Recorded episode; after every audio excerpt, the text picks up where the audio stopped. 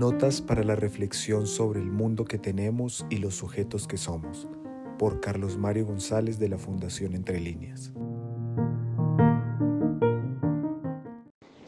Hemos llegado pues al momento en donde debemos acometer ya, que es aquello del asombro pensante.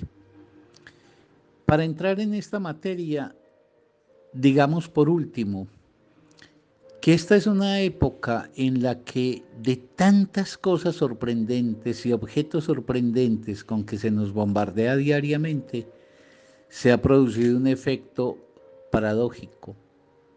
Ya no nos asombramos. Hay tanta cosa que sería en sí misma asombrosa que ya no nos asombramos. El asombro no puede ser continuo, el asombro tiene que tener una discontinuidad y cuando se entrega permanentemente algo que nos sorprende respecto a lo habitual, terminamos por perder la sensibilidad ante el asombro. O había esa segunda expresión y es el asombro que encuentra al sujeto pasmado, es decir, en una estupefacción paralizada y que luego se desprende de él. Entonces nos quedaba, y ese es el que más nos interesa, ¿Qué es eso del asombro pensante? Lo primero que hay que decir es que la misma forma de denominarlo asombro pensante nos indica que es aquel tipo de posicionamiento del sujeto ante el objeto que lo asombra que le promete al cabo de un recorrido acceder al pensamiento.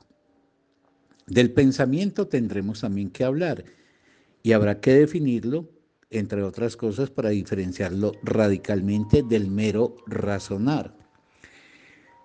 Pero de momento en lo que me interesa es decir, es el asombro que señala que recorrido un trayecto nos aguarda el pensar.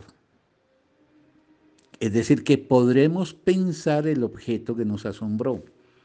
Y pensar quiere decir que ese objeto que se nos había aparecido, pero al mismo tiempo se había encubierto, que eso es lo que produce el asombro, que algo se nos ofrezca a los ojos, pero al mismo tiempo se nos vele, el pensar es esa conquista que permite que la zona desconocida, oscura, la zona que se nos retraía, la zona que no se nos ofrecía pueda ser finalmente develada. Ese develamiento que logra el pensamiento es lo que llamamos verdad. Y la verdad va a tener un efecto también en el sujeto que es la transformación de él.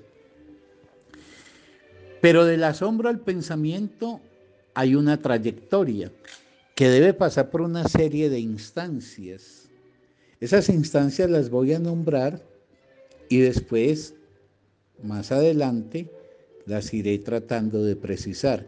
Pero lo que quiero mostrar es que hay una complejidad y entonces, desde el asombro inicial, para poder derivar en aquel que está adjetivado como pensante, es menester que desde el objeto que nos ha suscitado ese asombro, se despliegue una trayectoria que pasa del asombro al desconcierto. El desconcierto nos entrega al vértigo.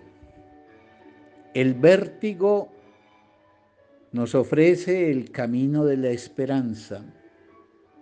La esperanza nos conduce a articular una pregunta. De la pregunta estamos en el permanecer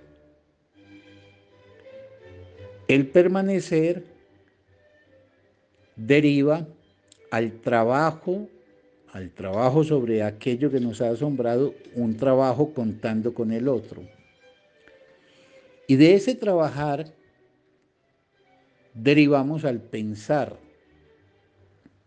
El pensar es entonces ese momento en que se ha develado lo encubierto y eso es lo que llamamos verdad.